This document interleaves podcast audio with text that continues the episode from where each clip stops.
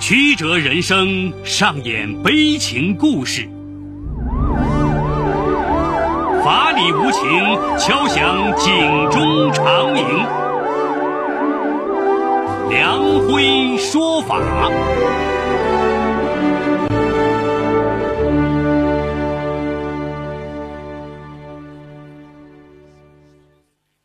梁辉说法由上海故事广播与现代家庭杂志社联合播出。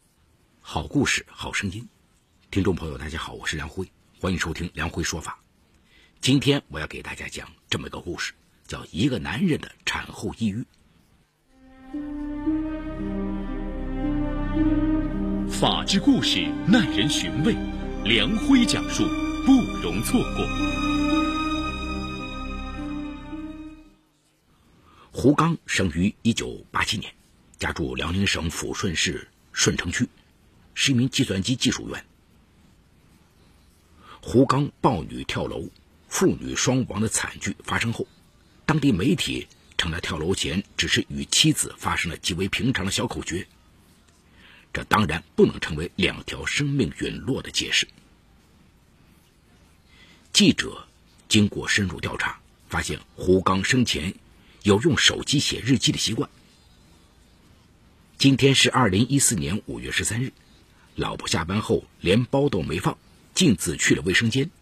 五六分钟之后，他举着一个测孕棒出来了，然后一脸惊喜的对着我叫：“老公，我怀孕了，你看。”说着，他要我看测孕棒，指给我看那上面的红杠杠。我看着那意味着怀孕的两条红杠杠。屏住呼吸，不让自己喊出来。这一刻，有一种幸福无与伦比。我爱老婆。胡刚写下了初为人父的幸福，然而严酷的现实并没让这份幸福绵延。胡刚的妻子名叫吴丽，在抚顺市一家外贸公司上班。两人于二零一四年四月刚结婚。突如其来的怀孕喜讯，让小两口幸福的同时又慌了神。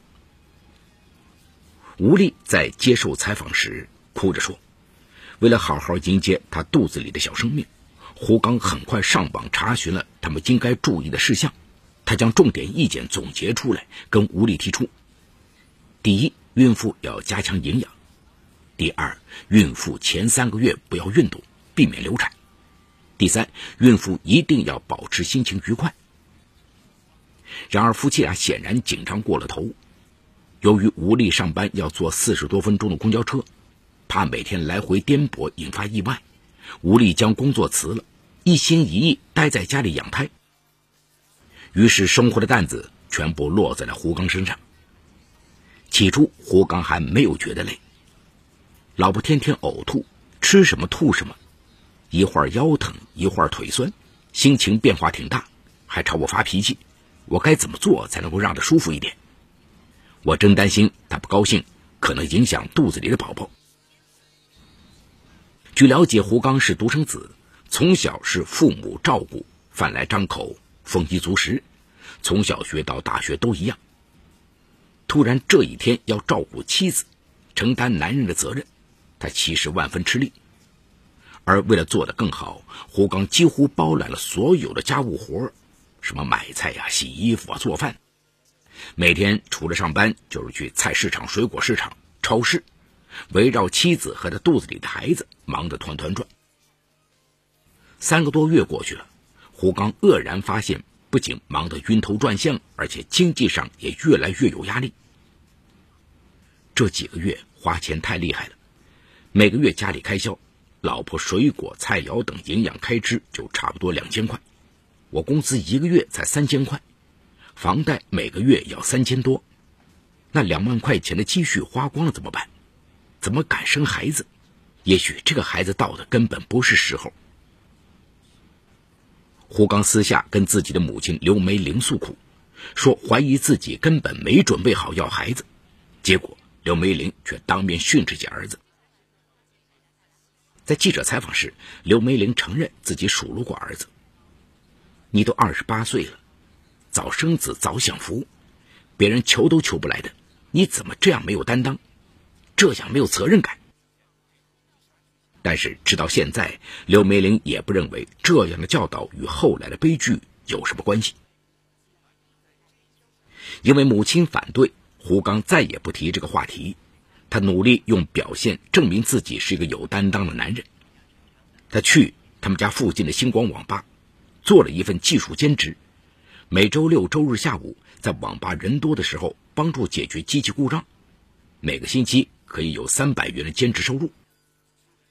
吴丽也提出让他不要太辛苦了，但是胡刚为不让老婆担心，抚摸着老婆的肚子，故意说一点都不辛苦。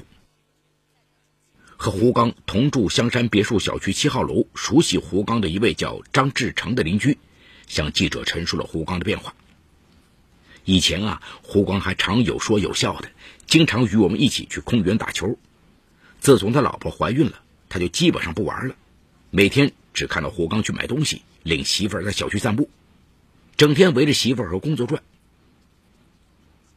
他现在的情况是白天上班工作，下班回家伺候老婆。我们也不敢找他玩了。对此，记者问吴丽为什么不让父母过来帮帮忙？吴丽回答称：“这事儿当然考虑过，然而现实情况是，胡刚的父母亲帮儿子付首付买了房子，为了生活都还在上班，只能是周末过来看他们，而他自己的父母则在外地帮助哥哥看孩子，没有时间过来帮忙照顾。”而且父母都觉得年轻的胡刚能够这样担当，是他责任心强的表现，并且也都认为吴丽已经辞职了，孩子还没有生出来，也没什么太多的具体事情。事实也的确如此。吴丽待在家里其实也很无聊，家务胡刚都做了，他平时除了看看育儿书籍、听听音乐，就是散步。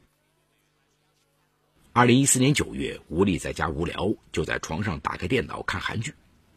没想到胡刚下班回到家，见状脸色沉下来，对吴丽说：“电脑辐射严重，对胎儿非常不好。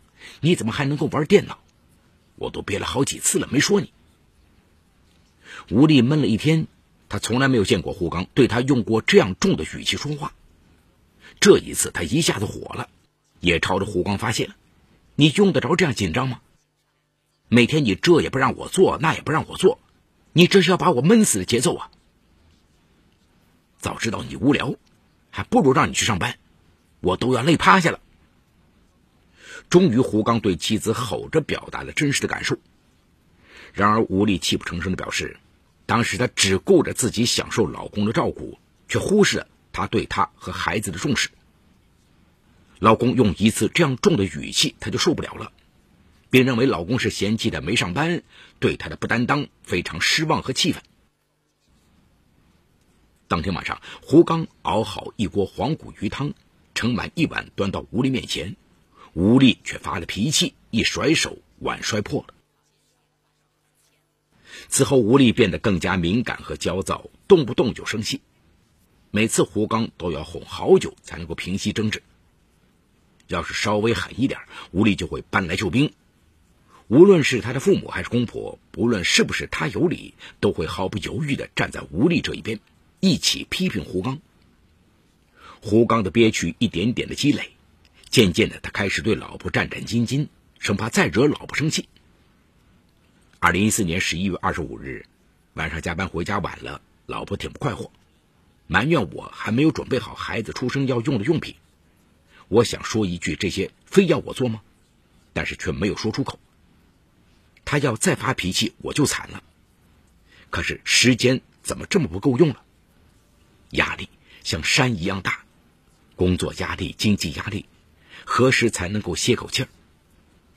我让妈请假来照顾他吧，毕竟离预产期只有两个月了。老婆说，生孩子就是女人的鬼门关，这也太让人害怕了。最近怎么越来越焦虑了？失眠已经半个月了。十二月三号，在胡刚的要求下，他的母亲刘梅玲跟单位请了假，来到家中帮忙。母亲虽然见到媳妇儿总是埋怨儿子，但是他还是让儿子多担待一些。胡刚忍无可忍，有时候他很想反驳，却被母亲压制回去了。吴丽快要临产，胡刚十分重视，他对妻子生孩子也想了好几套方案。如果不能顺产该怎么办？如果剖腹产，找哪家医院好？找哪个大夫好？全家人都把所有精力放在了吴丽身上，而且吴丽临产表现出来心情也不安起来，有时不顺的时候也会莫名的烦躁，也生气。但胡刚从不与妻子计较，没有人注意到他内心的压力。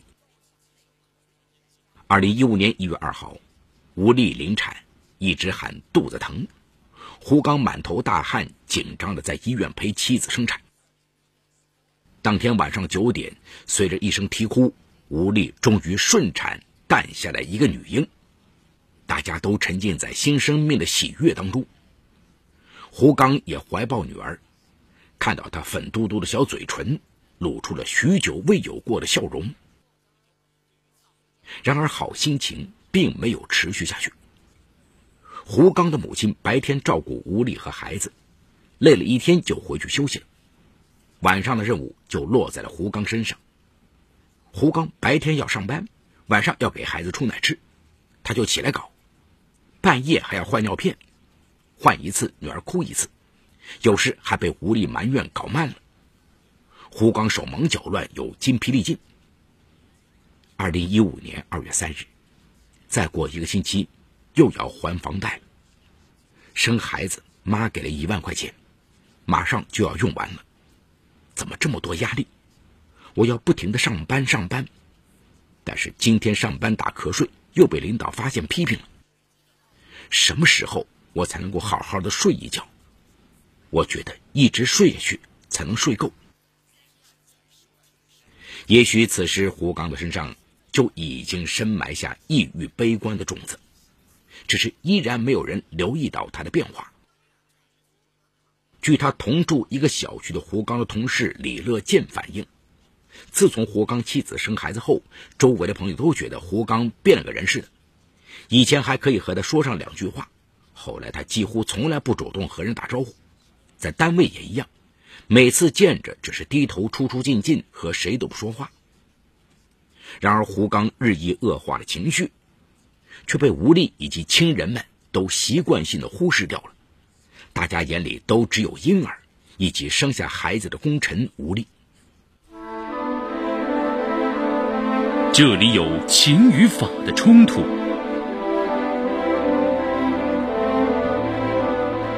这里有生与死的考验，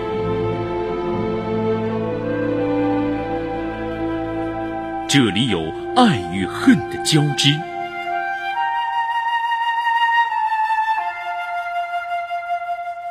这里有黑与白的较量，法治故事。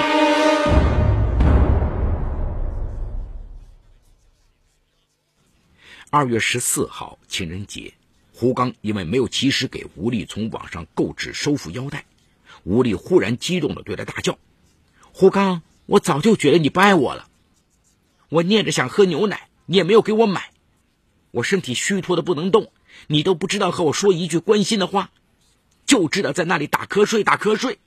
我可是闯鬼门关给你生孩子，这个家你到底还想要不要？妻子一连串的炮轰让胡刚惊讶极了。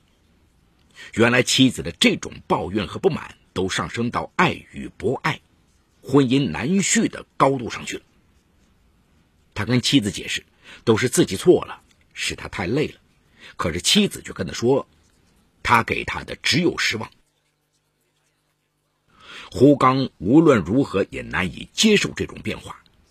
可是他越想解释，妻子越无理取闹。他甚至担心妻子是不是得了产后抑郁。老婆坐月子期间，每天晚上怕他太劳累，只要宝贝一有动静，我就条件反射的噌的一下爬起来，给宝贝换尿片。可是他居然还是说我没有顾及到他的感受，我们之间究竟是怎么了？难道是妻子得了产后抑郁了？然而，真正患上抑郁症的却是胡刚。据他的同事李乐健说，他看到胡刚越来越沉默，曾经跟自己的父母开玩笑说：“胡刚可能被坐月子的老婆传染上产后抑郁症了。但是父母训了李乐健，说的胡说，一个大男人有什么想不开，要得产后抑郁症？但李乐健还是担心，觉得胡刚也许精神出了点问题。有几回，他曾经试着叫胡刚跟他一块去公园一起打打球，胡刚却不理他。悲剧发生后，他向记者道出了自己的悔恨。要是他早点提醒胡刚家人就好了。就这样，作为胡刚自己，并没有调整好自己的情绪；作为他的妻子、朋友和父母，更是没有意识到事态的严重，悲剧的脚步正越来越近。二零一五年二月二十二号，吴丽发现孩子持续高烧，有些不放心。就要求胡刚和他一起带女儿到医院做检查。检查结果显示，女儿患上急性肺炎，要住院治疗。于是胡刚跑上跑下，很快为女儿办理了住院手续。然而，因为是在医院，吴丽和女儿都感到不舒服。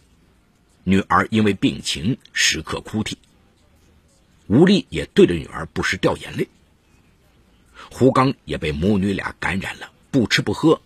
看着自己的女儿自言自语，甚至向护士抱怨，怀疑前辈子干了什么坏事，孩子刚出生就这样造孽。吴丽却对他吼：“一定是你前天晚上让他受凉了。”胡刚却不搭理妻子，自言自语的说：“一定要治好他。”吴丽见着他心不在焉的样子就心烦，怒吼说：“又不是得了什么绝症。”然后。吩咐他快回家取这取那。直到此刻，吴丽依旧没有注意到胡刚的精神有了问题。据胡刚所住楼栋的楼下邻居，也就是保安的王先生反映，三月一号他们就出院了。但是出院后，王先生经常听到两口子在家里大吵。胡刚的母亲白天在这里照顾，但是晚上他还是回去了，所以两口子无所顾忌，经常吵到半夜。从隐隐约约的吵闹中听出，吴丽埋怨胡刚导致孩子生病，花了不少钱。亲爱的老婆，我最爱的宝贝，我爱你们。可是我觉得我真的快要爱不动了。老婆，我真的爱你。你所说的我没顾及你的感受，我认为我的确错了。我也一直想给你好的条件，可是我太累了。为什么？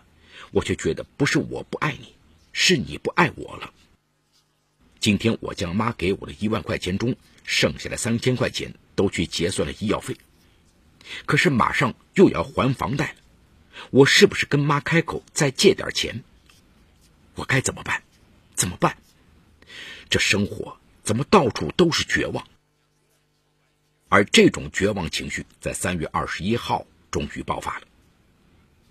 据他的同事李乐健说，三月二十一号这天上午，胡刚拖着精疲力尽的身体去上班，结果他因为路上堵车迟到了。不仅如此，由于精神不佳，单位领导安排的事情他迟迟没做。当天上午，他被领导训斥了一顿。平时都在单位吃饭的胡刚，这天中午郁闷的回家了。回家后，胡刚得知母亲今天感冒了，怕传染给孩子。没有过来帮忙，吴丽自己照顾着孩子。看到胡刚回来后，他就急匆匆的吩咐他快帮忙冲奶粉。胡刚在单位受了气，回来又立即被妻子吩咐，情绪有些不好，心不在焉。结果在妻子的注视下，他在只需要放两勺奶粉的六十毫升水中，一口气放了四勺奶粉。吴丽气急败坏，当即吵了起来。你怎么搞的？连冲个奶粉都不会？这个家有你没你都一样。吴丽万万没有料到，这次再平常不过的嘴角，竟成了压垮丈夫的最后一根稻草。霎时，胡刚竟然疯了一般，抱起女儿就往阳台上冲去。他还没来得及阻止，他就抱着女儿一跃而下，一声闷响，重重的跌落。吴立峰也似的冲出门，跑到楼下。远远的，他看到楼下的地上两滩醒目的血迹，他当场晕过去了。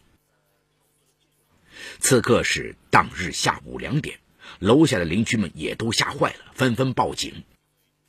十分钟之后，幺二零赶到现场，医生一检查，大人和小孩的心脏都已经停止了跳动。医生当场宣布胡刚和女儿死亡。胡刚的父母闻讯赶到，在两具遗体旁哭得死去活来。警察到现场拉起警戒线，并进行检验，确定胡刚抱女儿跳楼属自杀。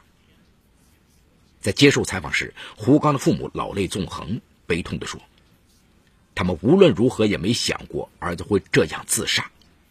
有什么问题不能够解决的呀？就算生活缺钱，也可以找他们要啊。他们就只有这一个独生儿子呀。”吴丽也痛悔不已，泪流满面。原来她恨自己敏感过头，对丈夫不够理解。他的心声，自己作为他的妻子，他身边最近的人，却无暇顾及。好，故事说到这儿就告一段落。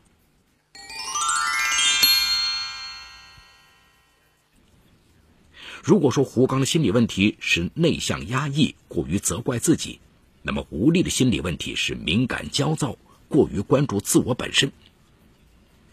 让人唏嘘的是啊。不论是他们自己还是双方的父母，都没能及时注意到这对年轻父母的心理问题，想当然的认为只要把责任承担起来就好了。其实这也是当今许多父母的误区。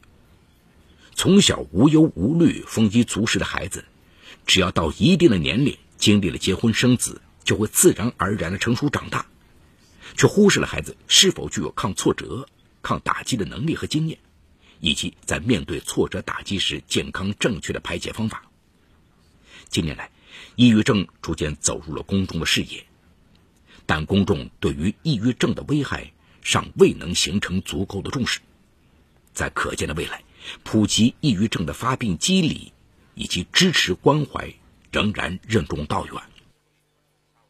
最终啊，胡刚抱着自己刚刚降生的孩子跃下阳台，这里牵涉到法律的问题是。即使是刚刚降生的孩子，在法律上也被认为具有独立的人格地位，因此胡刚这种终结女儿生命的行为，触犯了我国刑法第二百三十二条，涉嫌故意杀人罪。同时，由于胡刚也已经死亡，根据我国刑事诉讼法第十五条的规定，对于犯罪嫌疑人死亡的，不再追究其刑事责任。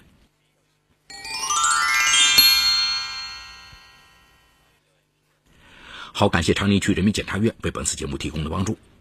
本次节目编辑主持梁辉，后期制作王文琪，监制赵杰、张建红。感谢您的收听，我们明天再见。说法解律，民法析理，关注民生百态，记录法治进程。大家好，我是梁辉，欢迎收听梁辉说法节目。现在，请您发送“阿基米德”四个汉字到幺二幺幺四，获取下载链接，并关注梁辉说法节目。我们将与你在线下进行零距离的互动，欢迎你们的加入。